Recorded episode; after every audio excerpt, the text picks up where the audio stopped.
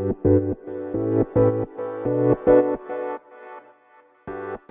はようございます。なつきです。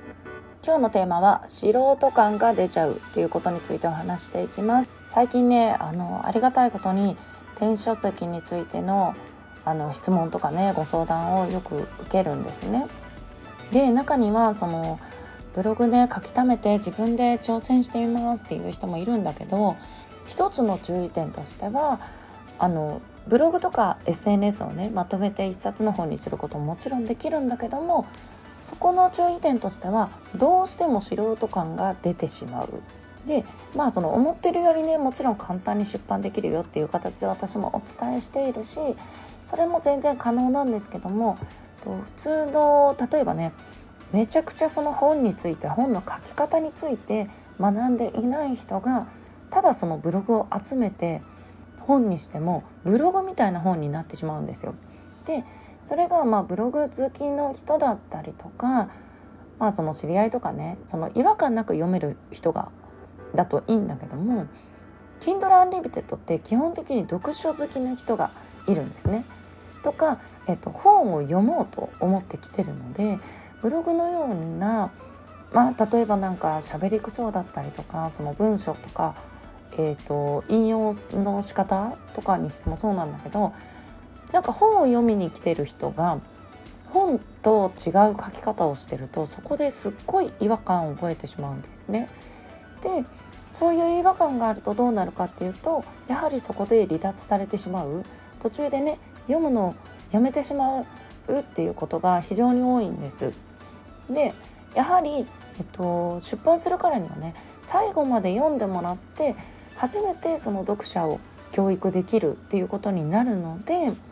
本当にね集客につなげようと思ったらとここの中のその文章もどうやってプロっぽさを出していくかとかどうやったら、えっと、読者をね教育できる文章にしていくかっ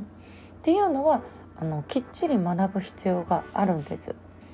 でもちろん Kindle Unlimited って規制がそんなないのであのある程度のあの問題ない文章だったら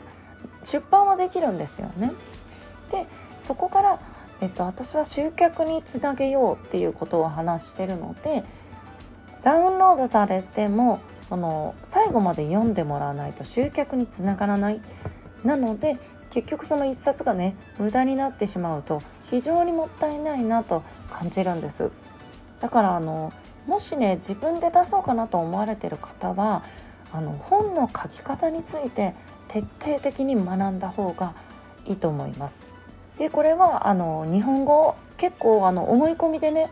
なんとなくで間違った日本語を使ってる方も多いし例えば間違った漢字を使っている方も割と多いんですね。で、えっと、先日ね見つけた本の中にその方も Kindle のねプロデュースをされている方だったんだけど、えっと、その方はそのやはりその文章をの結構基本的な型すらちょっと間違えてたんですよね。まあ本当に細かい話なんだけどもその鍵括弧をつける時のなんかこう注意点だとかなんかその日本語、まあ、例えば語尾がおかしいだとかなんかそういうのってやっぱり私は本を読み慣れているのでめちゃくちゃ違和感があってなんか読んでいる途中に変なところにね気がいって内容が入ってこなくなっちゃうんですよ。でなんかすっごいもったいないなってあの非常にね感じました。ということであのどこまでこだわるかはもちろん本人次第なんだけどもあのできるだけねあの読者に負担をかけないあれって思わせないような文章の書き方っていうのが非常に重要になってくるのでここはねしっかり学んでから出版してほしいなと思います。ということで皆さん今日も素敵な一日をお過ごしください。またお会いしましょう。